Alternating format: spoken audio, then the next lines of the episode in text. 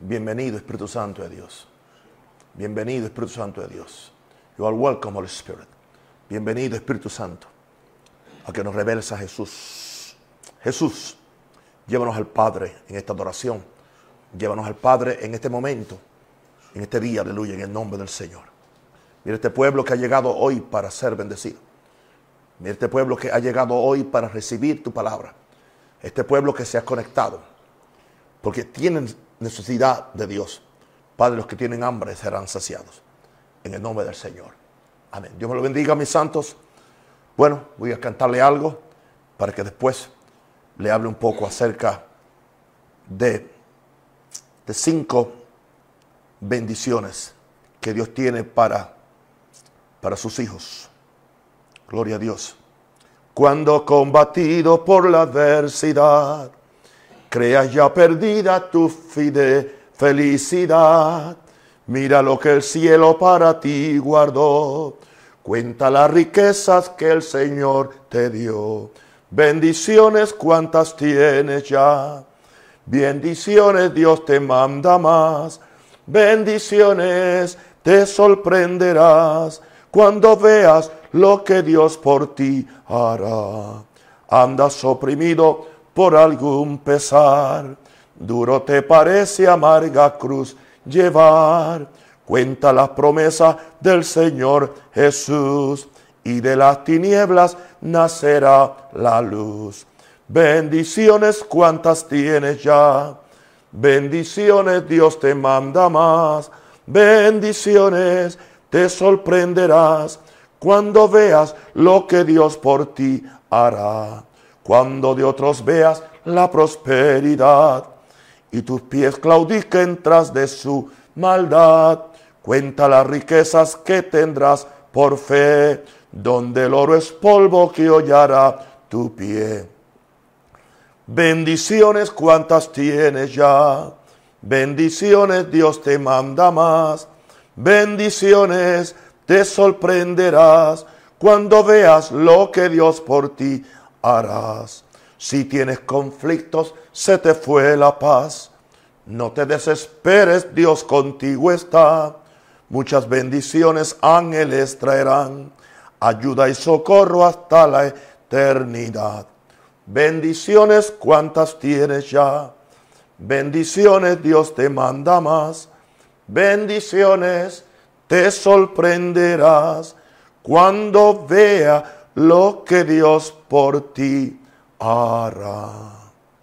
Aleluya. Bendiciones. Bendito el nombre del Señor. Aleluya. Dios es bueno. Aleluya. Cinco cosas que aseguran la mayor bendición de Dios. Estas cosas me las dio el Espíritu Santo. El día 3 de marzo estaba en un retiro de ayuno y de oración en un campo en Costa Rica. Aleluya. Era las 10 y 28 de la mañana cuando estaba haciendo algunas devociones. Y oí esto del cielo mientras estaba encerrado en mi habitación. Estas cinco cosas juntas nos aseguran la mayor bendición de Dios sobre nuestras vidas. Oía muy claro que no es hacer una o hacer dos, o hacer las que me gustan, sino hacerlas todas para recibir la plenitud de las cosas que el cielo ha preparado para mí o para sus hijos, para ti también. Entendamos que Dios no es tacaño, ni es estrecho, ni es lejano. Es un Padre, Dios es bueno, quiere bendecirnos, quiere suplirnos, quiere ayudarnos. Pero también Él nos da la receta cómo conseguirlo. Segunda Pedro, capítulo 1, versículo 3 al 4, nos dice el apóstol, como todas las cosas que pertenecen a la vida y a la piedad. La palabra piedad es devoción a Dios, todo lo que tiene que ver con devoción a Dios. Lo que estoy haciendo yo ahora es piedad. la oración que hizo el pastor John es, piedad. Como todas las cosas que pertenecen a la vida y a la piedad, nos han sido dadas por su divino poder, entiéndase, por el poder de Dios, ya nos han sido dadas. Pero es mediante el conocimiento de aquel que nos llamó por su gloria y excelencia, o que nos llamó por su virtud y por su alabanza.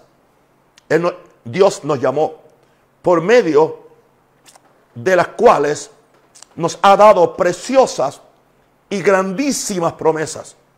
Y por medio de estas promesas lleguemos a ser participantes de la naturaleza divina, habiendo huido de la corrupción que hay en el mundo a causa de la concupiscencia, a causa de la concupiscencia, o sea, a causa de los malos deseos del mundo. Tenemos la autoridad de la palabra, que nos dice que ya cosas que pertenecen a nuestra vida natural y a nuestra vida de devoción a Dios ya nos han sido dadas por Dios. Porque Dios sabe que necesitamos esas cosas. Pero estas cosas vienen por medio de conocer a Jesús, por medio de conocer la cruz, por medio de conocer la voluntad de Dios que es buena, agradable y perfecta. Y dice que por, por medio de su gloria, por medio de su excelencia, Él nos ha dado preciosas y grandísimas promesas. Y por medio de estas promesas llegamos a participar de la naturaleza divina de Dios. Claro, lo que nos va a llevar a huir de la corrupción que hay en el mundo. Porque no podemos participar de la naturaleza de Dios manteniendo la corrupción que hay en el mundo. Esta es la palabra que Dios nos habla en esta noche. Somos hijos de Dios. Los que hemos recibido a Jesús como Señor y Salvador, los que nos hemos arrepentido de nuestros pecados, los que le hemos dado la espalda al mundo y le hemos dado la frente al Hijo de Dios, nos hemos, nos hemos arrepentido de nuestros pecados y hemos dedicado nuestra vida a servir a Dios y a ser una influencia para el reino de los cielos. Somos hijos de Dios. Nuestro Padre es el creador de todas las cosas en el universo. No hay otro dueño. Todas las cosas son de Dios. De Él, por Él y para Él son todas las cosas. Por la fe en Jesús somos herederos legales de Dios porque somos hijos. Somos herederos de Dios, coherederos con Cristo. Ahora, tenemos el Espíritu Santo que es, quien nos quiere revelar todo lo que el Padre Celestial ha preparado para los hijos, escucha esta frase, para los hijos de su amor. Todo el que ha recibido a Jesús es un hijo del amor de Dios porque de tal manera amó Dios al mundo. ¿Por qué entonces padecemos de, de, de cosas y padecemos necesidades. Aleluya. Por eso fue que yo oí eso en esa mañana. Aleluya. Que hay cinco cosas juntas y me las dictó el Espíritu Santo para que participemos de las bendiciones que Dios tiene para nosotros. La primera que recibí fue esta. Si me deleito en Jehová con todo mi corazón, cuando yo estaba cuando yo oí esto, yo me estaba deleitando en Dios, estaba en ayuno, estaba cuatro días allá en un campo con el pastor David Coto. Yo me estaba deleitando en mi oración, en, mi ayuda, en, mi búsqueda. Y oigo que Dios me dice que si yo me deleito en Jehová con todo mi corazón, Él me dará todos los deseos de mi corazón. ¿Ok? O sea, si, si yo quiero todos los deseos del corazón de Dios, tengo que deleitarme con todo mi corazón. Yo no puedo deleitarme simplemente con un pequeño departamento de mi corazón, con una cuarta parte, una mitad parte, ni, ni un, un 90%. Si yo quiero que Dios me conceda todas las peticiones de mi corazón, tengo que deleitarme en Jehová con todo mi corazón. Que es lo que dice el Salmo 37. Y tengo la seguridad que Él me dará todos los deseos de mi corazón. Un corazón que esté en línea y en armonía con Dios. El Salmo 37, 4 dice, deleítate. La palabra deleítate es enamórate, emocionate, únete a sí mismo a Jehová, al gran yo soy. Y Él te concederá las peticiones de tu corazón. Aleluya. Pero eso habla de un corazón rendido a Dios, contrito y humillado, en el cual la fe germina fácilmente. Porque ese corazón está rendido a Dios. Hemos permitido que la palabra de Dios, que la palabra de fe entre en nosotros. Y al germinar en nosotros surge la fe para pedirle a Dios todo lo que necesitamos. Por lo tanto, mis queridos hijos y hermanos, no seamos materialistas y no nos enamoremos de la bendición. Peligroso. Enamorémonos, deleitémonos en el bendecidor, en el Dios que nos bendice. Porque si yo simplemente me enamoro de la bendición, cuando esa bendición se me termine, ¿a dónde voy a ir?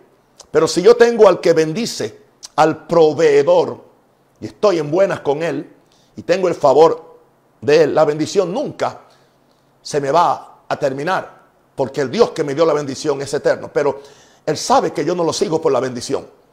Él sabe que yo no me alejo de él cuando la bendición se tarda o por alguna razón no, no me llega.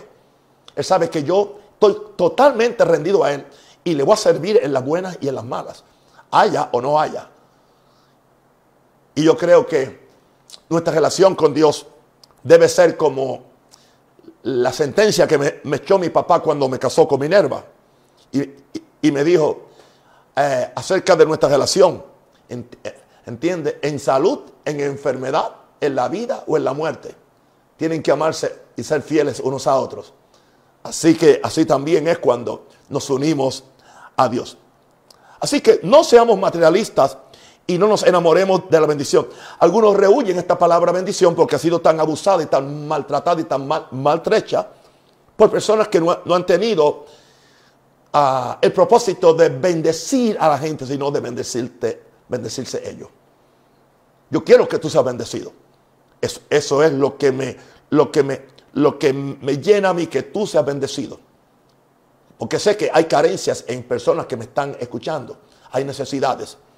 Pero esta palabra va a levantar fe en ti. Ahora, Dios es un Padre bueno, bueno, que se deleita en darle a sus hijos todas las cosas que ellos necesitan. Jesucristo, nuestro Señor, certificó eso. Cuando Él dijo, si vosotros, siendo malos, sabéis dar buenas dádivas a vuestros hijos. Y le, estaba hablando a sus discípulos y a toda la compañía que estaba con Él. Jesús no, está diciendo que somos inherentemente malos, sino que si comparamos nuestra bondad con la bondad de Dios, no se puede comparar. Por eso dice, si vosotros siendo malos, sabéis dar buenas cosas a vuestros hijos, cuanto más nuestro Padre que está en los cielos, y Él le llamó Padre Jesús, dará buenas cosas a los que se lo piden. Así que esa es la voluntad de Dios. Partamos de esa premisa. Ahora, deleítate en amar, deleítate en adorar Deleítate en conocer a tu Padre Celestial, porque vas a necesitar. Es un estilo de vida. O sea, no es algo que yo lo hago cuando tengo la necesidad. No es algo que yo lo hago porque estoy arrancado, como dice el, puertorriqueño. No. Es algo que yo lo hago porque yo amo a Dios. Me deleito en Él cuando tengo, cuando no tengo, cuando hoy y, cuando no hay. Así funciona este asunto. Porque Dios no quiere gente oportunista. Gente que simplemente vienen a Él, como decimos, por los panes y los peces. Él quiere que lo busquemos por lo que Él es. Que lo amemos por quien Él es. Que lo adoremos por todo lo que Él ha hecho. Y cuando Él encuentra en nosotros un corazón que se deleita en Él, prepárate. Van a venir bendiciones a granel que tú ni has pensado que son posibles. Wow. Vamos a ver la segunda cosa. La, segunda cosa que asegura la mayor bendición de Dios en tu vida. Número dos, si, busco el reino de Dios como una prioridad, todas las demás cosas me serán añadidas.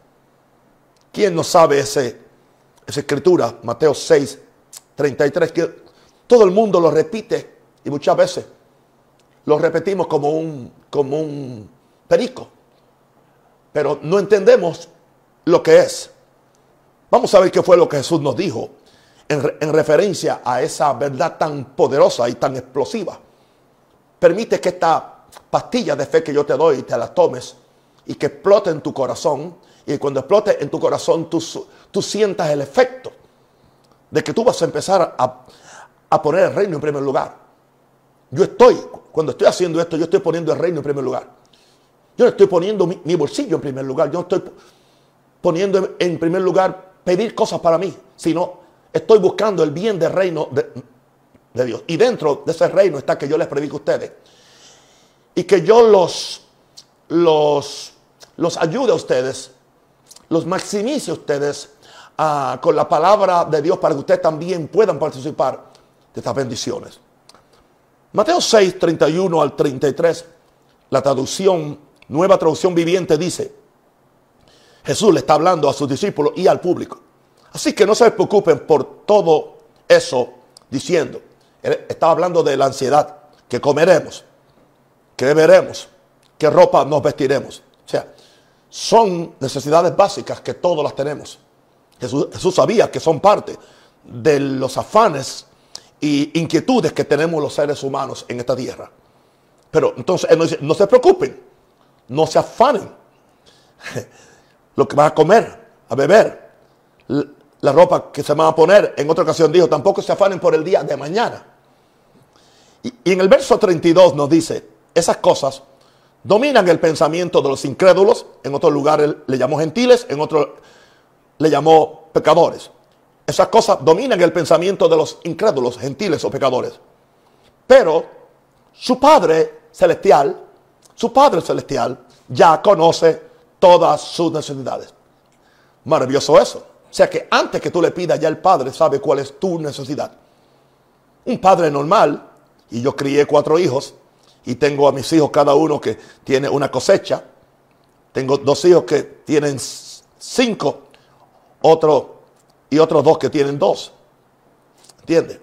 Ahora, pero su Padre Celestial ya conoce todas las necesidades. Yo sabía cuando las zapatillas o los tenis ya se le estaban gastando a, a los hijos. Y muchas veces los, los hombres somos un poquito más olvidados pero está la mamá que, le recuerda, mira, fulano necesita otro par de zapatillas o de tenis.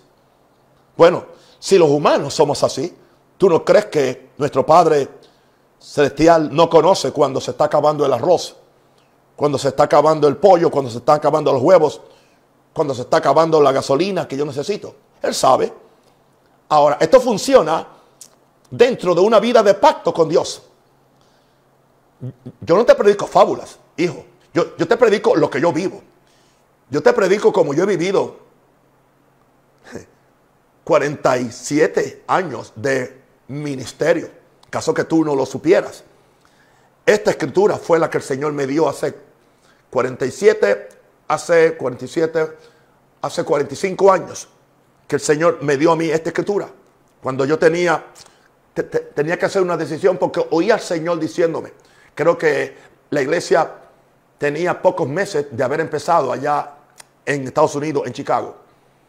Y Dios empezó a tratar conmigo que renunciara a mi trabajo como un profesor en las escuelas de Chicago.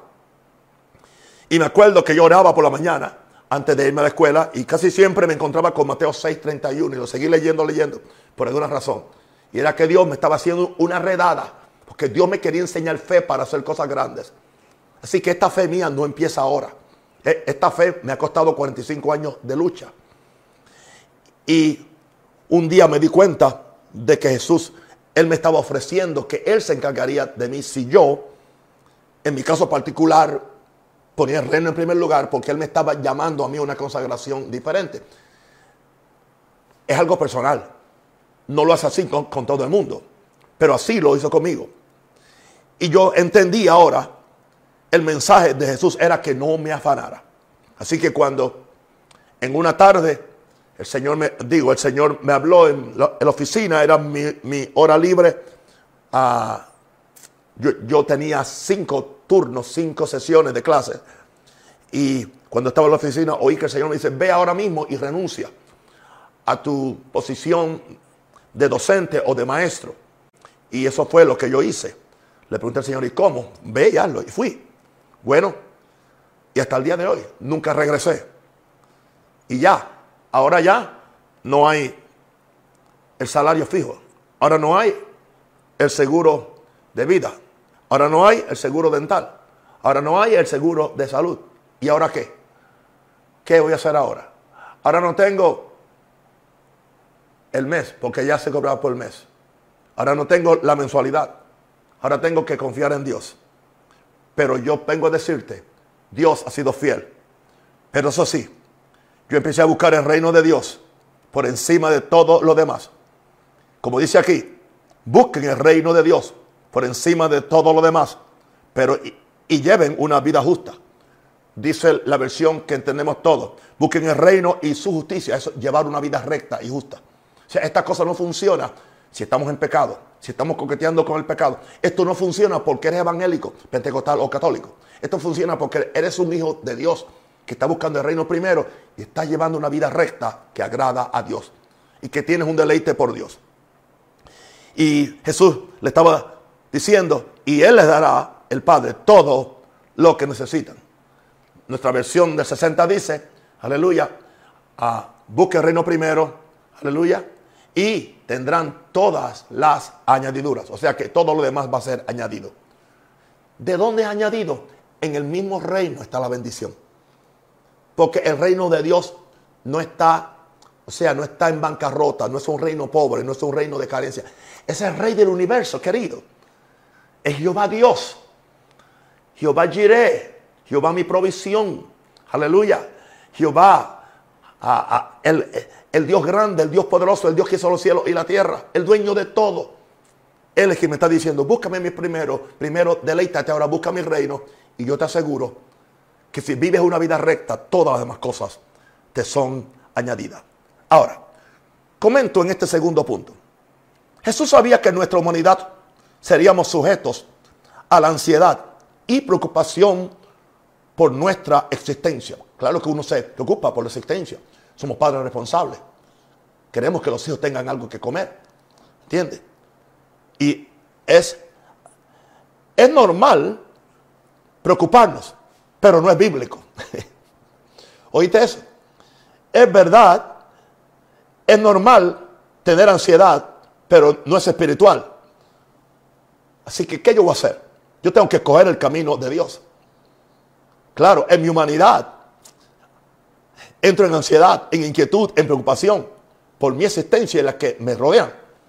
Pero, pero, entonces, si yo empiezo a conocer a Dios, que Él como un Padre bueno y un Creador responsable, sabe cómo cuidar de la creación. Y Jesús nos dio un ejemplo. Cuando estuvo hablando de la ansiedad, Él dijo, miren las aves del campo, que no siembran, que, que no riegan semillas, que no le echan abono. Y ellas comen todos los días. Y decía, mi Padre Celestial las alimenta a todas, todos los días. Y no tiene granero. Y después dice, observen los lirios del valle o los lirios del campo. Ellos no hilan. Ellos no tienen máquina de, coser. Y dice, y mira los colores. Y mira el vestido hermoso que tienen esos lirios. Jesús dice, y ni aun Salomón con toda su gloria y su riqueza vistió como uno de ellos. Y entonces Jesús nos dice, y si así viste Dios a los lirios, ¿cuánto más hará por vosotros? Y dice, y hombres de poca fe. O sea que aún tú teniendo poca fe, si confías en Dios, Dios te va a ayudar. Así que hay que entender que Él es un Padre bueno, es un, un creador responsable que sabe cómo cuidar de la creación. Entonces, ¿qué es lo que nos está diciendo hoy nuestro Padre Celestial? Busquen mi reino, trabajen para Él, sigan sus mandamientos y todo lo que necesitan para vuestra existencia, el mismo reino se lo va a proveer, se lo va a dar. Exactamente. Yo no estoy dando, como dicen en Puerto Rico, ni un corte de machete. Yo estoy en mi casa orando, buscando a Dios. Dios me está sosteniendo. Yo no devengo ningún salario. ¿Entiendes? Pero Dios me sostiene. Porque yo estoy buscando su reino. Estoy pegado ante Él.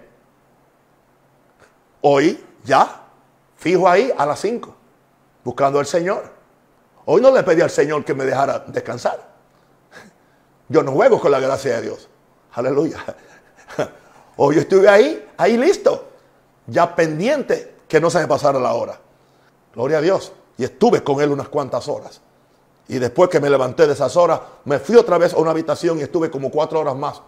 Simplemente lo único que hice en esas otras horas fue decirle cuánto le amaba. Quiero que tú entiendas, estuve tres horas diciéndole, te amo, te necesito, te amo, te amo, te amo y te quiero ver. Te amo. Eso fue, no pedí nada, no pedí nada, no pedí nada, no pedí nada. Y al terminar ese tiempo, que fue a las 12 de la, del día, a las 12 del día, empecé a las 5 y terminé a las 12 no oí nada. Nada, ninguna revelación profunda como otra que he recibido en otro momento. Vi algo. Vi. Lo voy a decir ya, ya que estoy aquí porque creo que el Señor quiere que lo diga. Era a las 12 creo y yo iba a terminar a las 12 y cuando estoy ya por terminar, tengo una visión, una pequeña visión. Y en la visión me vi acostado en una cama y vi al lado mío un bebé. O sea, no era tan bebé, pero era un bebé. Lindo, hermoso, y lo sano y sonriente. Y lo vi. Y ya no lo vi más. ¿Qué entendí? ¿Qué entendí? Que vi un nacimiento, que Dios me está dando un nacimiento. Aleluya. Para yo conocer a Jesús. Para yo ver a Jesús. Pero entonces, ese niño hay que alimentarlo. Ese bebé hay que cuidarlo. Ese bebé hay que limpiarlo. Ese bebé hay que, hay que ser muy cuidadoso con él para que se desarrolle en un en algo maduro, en una madurez. Eso fue lo que yo entendí. ¿Sabe cuánto me costó eso? Siete horas en la presencia del Señor. Amén. No me estoy gloriando con esto. ¿Entiende? No hay que sentir nada absolutamente. Pero yo tengo una fe que he desarrollado por su gracia en la bondad de Dios y en su provisión. Porque estoy buscando su reino. Yo estoy trabajando para Él. Yo sigo sus mandamientos. Aleluya. Yo, yo hago lo que Él me diga, yo envío una ofrenda a quien Dios me lo diga, y entonces sé que el reino de los cielos se me abre automáticamente a favor mío. Y eso es lo que yo quiero enseñarle a ustedes. Si hacemos esto, no tenemos que andar por ahí jugando, jugando vivo, que, no es otra cosa que jugar a la muerte eterna. Ahora, número tres, la tercera cosa que yo oí de Dios fue esto, o que yo sabía que Dios me estaba indicando en ese día. Si yo recibo, si yo amo, si yo sirvo a Jesús, hay que recibirlo, amarlo, servir a Jesús. Como el regalo de Dios para mí, Dios no escatimará en darme cualquier cosa que yo necesito. Es una seguridad. Es muy segura. En Romanos 8:31 dice que pues diremos a esto, si Dios es por nosotros, ¿quién contra nosotros? Verso 32 el que no escatimó ni a su propio hijo, sino que lo entregó, lo dio por todos nosotros. Hay una pregunta, ¿cómo no nos dará también con él todas las cosas? ¡Wow! Eso es un, un cheque en blanco, que Dios nos quiere dar todas las cosas. Ahora, vamos a explicar esto entonces. ¿Por qué Pablo dijo esto? Recordemos que Jesús es el Hijo amado de Dios, lo más cerca de su corazón. Jesús dijo, el Hijo que está en el seno del Padre, lo más cerca del Padre. Aleluya. Así que Jesús es el Hijo amado de Dios, lo más cerca de su corazón.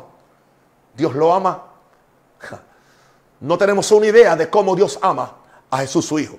Ahora, al tú recibir a Jesús, al tú servir a Jesús, al tú amar a Jesús, el Padre es muy recíproco para amarte a ti de la misma forma. Aleluya. Esto es lo normal en las relaciones humanas. Si yo tengo hijos y son amados, aleluya, y alguien los considera, alguien me los ayuda, la tendencia mía es que yo voy a ser recíproco con el que honra a mis hijos, con el que ayuda a mis hijos. Pero el que le hace la vida imposible a mis hijos, me la hace a mí. Así que yo le recomendaría a esos por ahí que se llaman cristianos y que andan por ahí maldiciendo y acusando y haciendo cosas para maltratar a los hijos de Dios que quizás no son de tu corral, porque lo que tú tienes es un corral. Tengan mucho cuidado, Porque a, Dios no le gusta que le maltraten a sus hijos. Y si alguien maltrata a Naisa o maltrata a Joan, yo no puedo matarlo porque no tengo, no tengo esa autoridad. Pero el que maltrata a alguno de los hijos de Dios, Dios tiene el poder hasta de matarlo. Es simplemente un pequeño anuncio que acabo de hacer ahora desde este excitante programa hoy. Así que ama a los hijos de Dios. Aleluya. Dios ama a sus hijos. Dios ama a Jesús. Así que si, si yo recibo a Jesús, eso le gusta al Padre. Si yo sirvo a Jesús, eso impresiona al Padre. Si yo amo a Jesús, oh, el Padre se pone contento. Entonces el Padre es muy recíproco. ¿Y qué va a hacer el Padre? Me va me va me va a amar a mí de la misma forma. Esto es lo normal en las relaciones humanas. Y Dios es mejor que cualquier humano. Por eso es que Pablo dice, el que no escatimó ni a su hijo.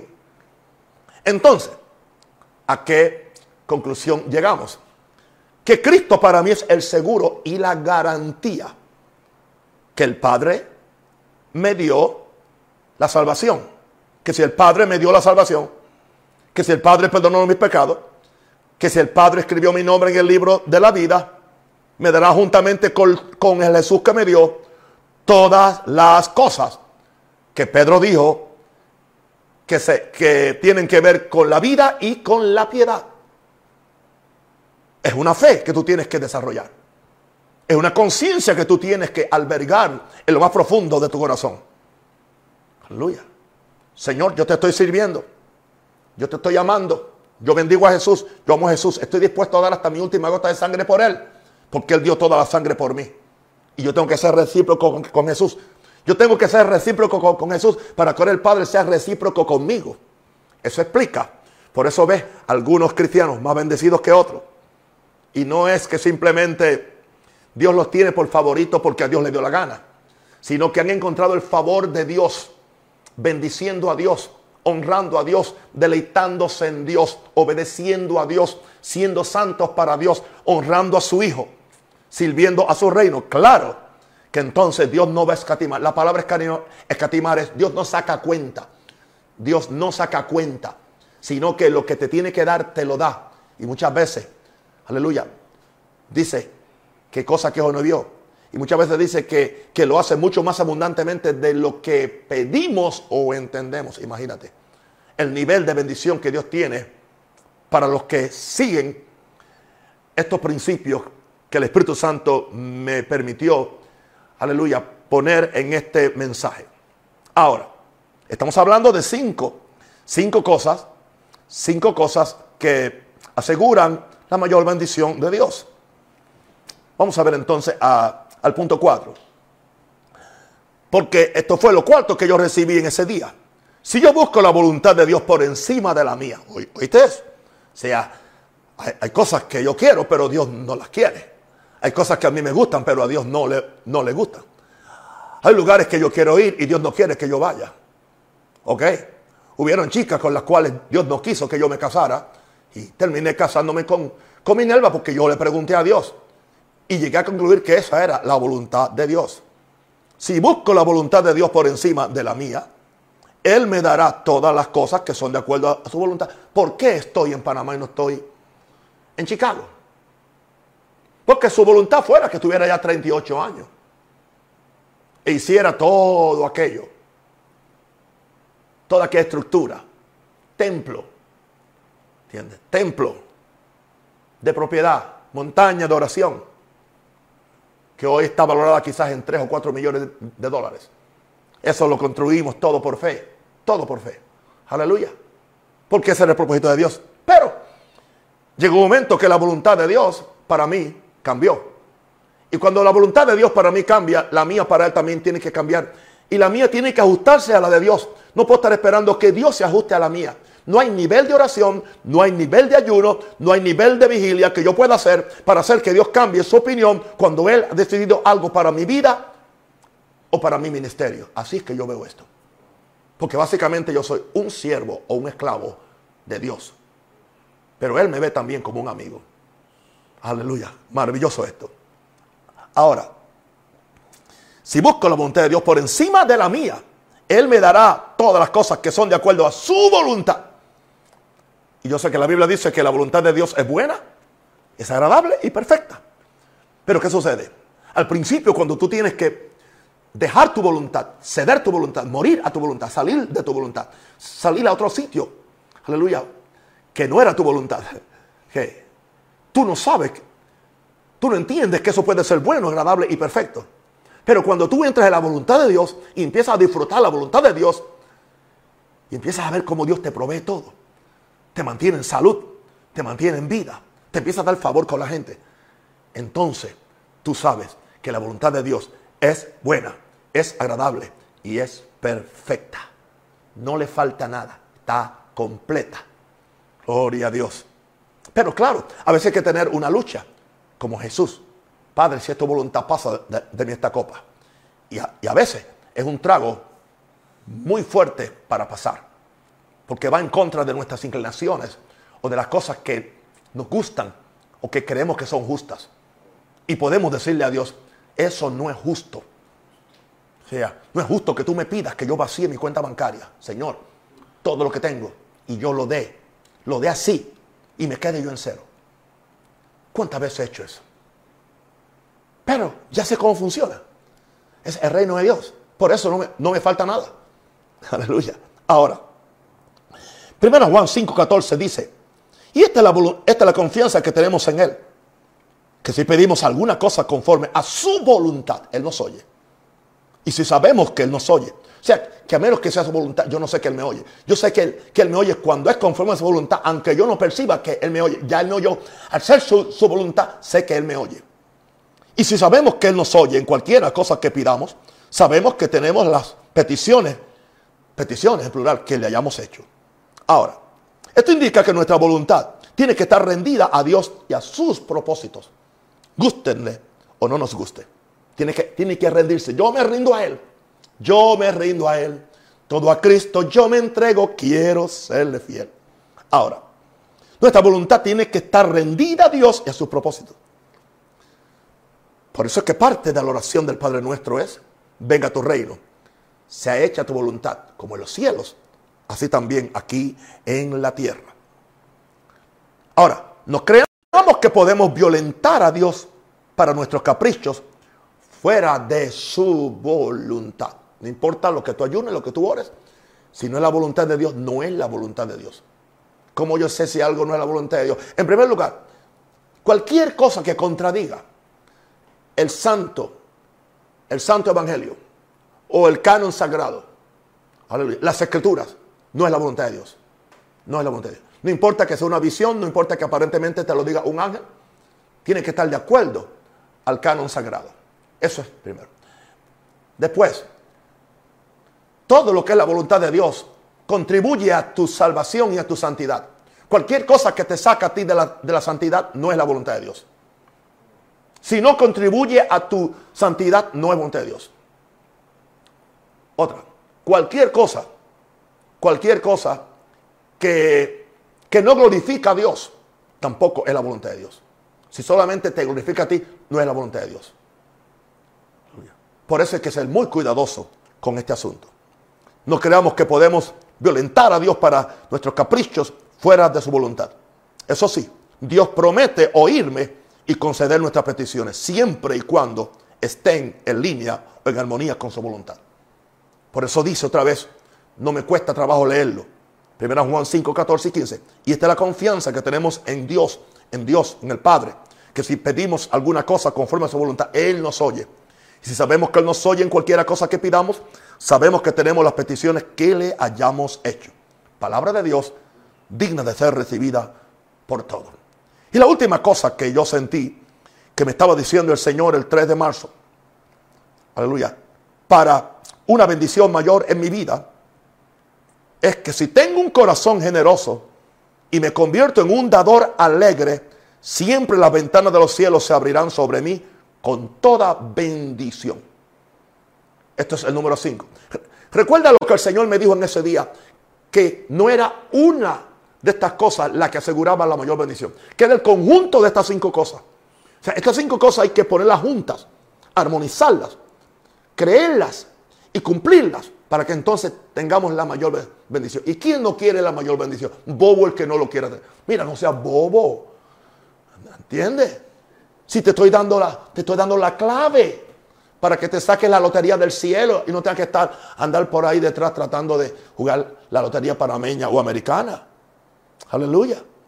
Con esto yo me saco la lotería del cielo, del reino. Y el número mío siempre pega. Aleluya. No, no es al azar. No, no, estoy jugando al azar a ver si funciona. Esto siempre funciona. Uh, gloria a Dios. Esto siempre funciona. Así que, no, número 5. Si tengo un corazón generoso y me convierto en un dador alegre, siempre las ventanas de los cielos se abrirán sobre mí con toda bendición. Segunda Corintios 9, 6 al 8. Y lo hemos leído y leído, pero muchas veces leemos esto como el papagayo, como el perico. Lo memorizamos, pero no lo apreciamos, no lo vivimos. Pero esto digo, dice Pablo, el que siembra escasamente, también segará escasamente. El que siembra generosamente, generosamente también segará. Cada uno dé como propuso en su corazón, no con tristeza ni por necesidad, porque Dios ama al dador alegre, porque Dios es un dador alegre. Y poderoso es Dios. Mira para qué es, todo este asunto. Y poderoso es Dios para hacer que abunde en vosotros toda gracia. Toda gracia. ¿A qué se refiere? Toda gracia cuando tú das, eso es. ¿Ok?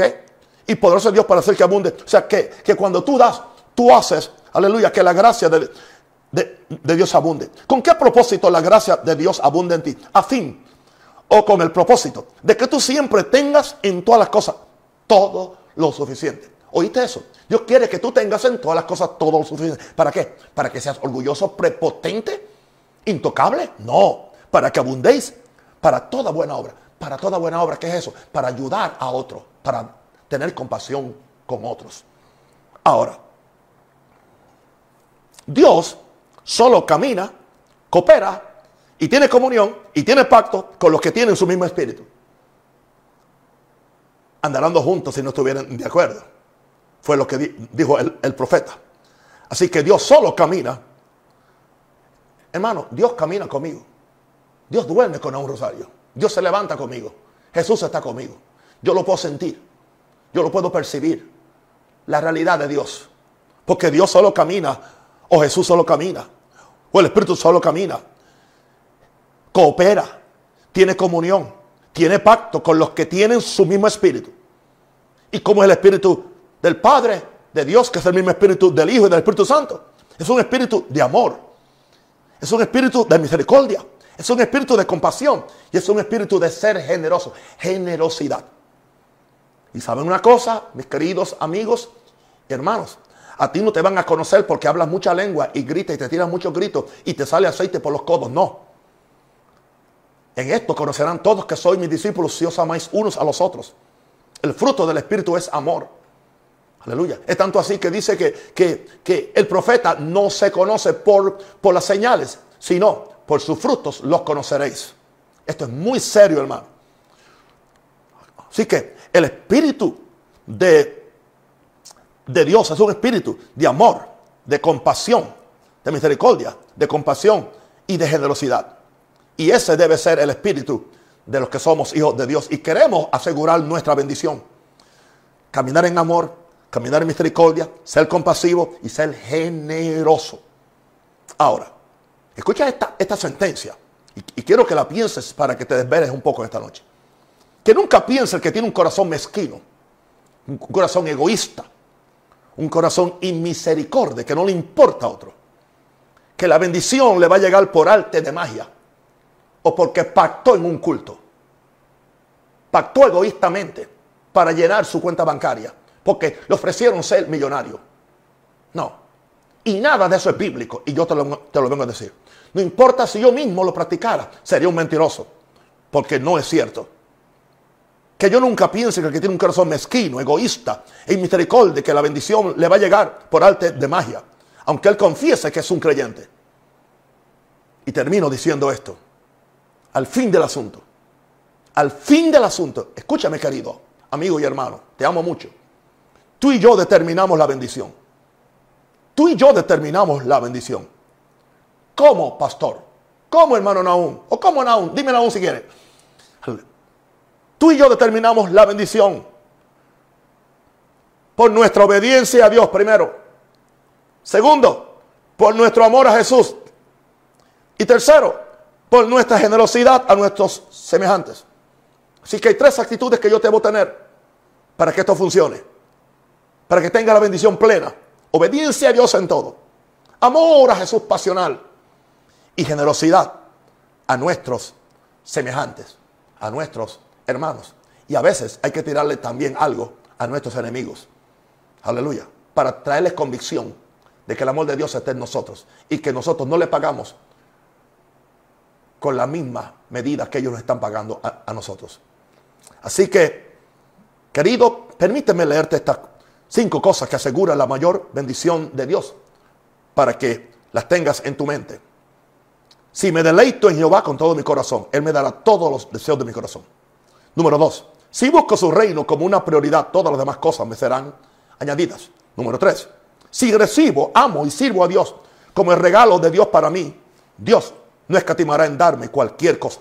Número cuatro, si busco la voluntad de Dios por encima de la mía, Él me dará todas las cosas que son de acuerdo a su voluntad. Número cinco, si tengo un corazón generoso y me convierto en un dador alegre, siempre las ventanas de los cielos se abrirán sobre mí con toda bendición. Palabra de Dios digna de ser recibida por todos. Aleluya. Padre, gracias. Padre, gracias. Mm, te amo, papá. Porque tú me has dado la libertad, el denuedo, la confianza, la amabilidad. Aleluya. De ser ameno. De tener gracia para poder compartir estos mensajes de responsabilidad. Que son mensajes también de gran bendición. Señor, bendice a cada uno de mis oyentes, de mis hermanos. Que cada uno se haga un, autoexamen, que se, se examinen a ver cómo está su corazón. Que se cuestionen, aleluya. ¿Por qué razón no estoy recibiendo? ¿Por qué tengo como que están las ventanas cerradas? No baja nada. Bueno, examina tu corazón de acuerdo a estas cinco actitudes que yo recibí del Señor el 3 de marzo de este año. En el nombre del Señor yo oro que ustedes reciban esta palabra y que la fe se levante para ponerla en práctica. Y ahora oro que si hay cualquier persona enferma en mi público, sea sanada. Por el poder de la palabra, por la sangre de Cristo. Todo enfermo del COVID, todo enfermo de cáncer, todo enfermo de cualquier enfermedad, todo demonio que esté atacando a mis hermanos, a mis hijos o a mis amigos, yo pido que seas libre en el nombre del Señor. Y yo declaro sobre ti el cielo abierto en el nombre del Señor. Y si no eres salvo, haz conmigo esta oración, que la voy a hacer todas las noches. Aleluya. Dios poderoso, gracias por enviar a Jesús a morir por mí. Reconozco que he pecado contra el cielo y contra ti. Y ahora, Padre, porque voy a llamarte Padre ya, he sido desobediente a tus leyes y tus mandamientos. Pero hoy siento que el Espíritu Santo me atrae hacia ti. Dios, me arrepiento de mis pecados. Renuncio al mundo y a la autoridad del diablo sobre mi vida.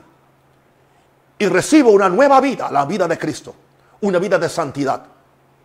Ahora Jesucristo perdona mis pecados. Limpia mi culpa.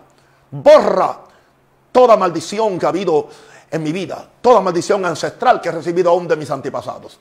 Y ahora yo pido que la sangre de Cristo me limpie desde la coronilla de la cabeza hasta la plantilla de los pies y que yo sea hecho una nueva criatura. Y ahora, Padre, yo pido que tú escribas mi nombre en el libro de la vida para siempre. Y me, envíes al Espíritu Santo para yo poder una vida agradable a Dios. Pónganme un deseo para leer la Biblia, un deseo para orar y un deseo para congregarme en la iglesia cuando se nos haga posible. Padre, en el nombre de Jesús. Amén. Oro por ustedes les amo, los quiero. Y recuerden, mañana es un día muy especial. Mañana es viernes. Les amo y les quiero. Que la gracia de Dios sea con ustedes. En el nombre del Padre, del Hijo y del Espíritu Santo. Amén. Los amo.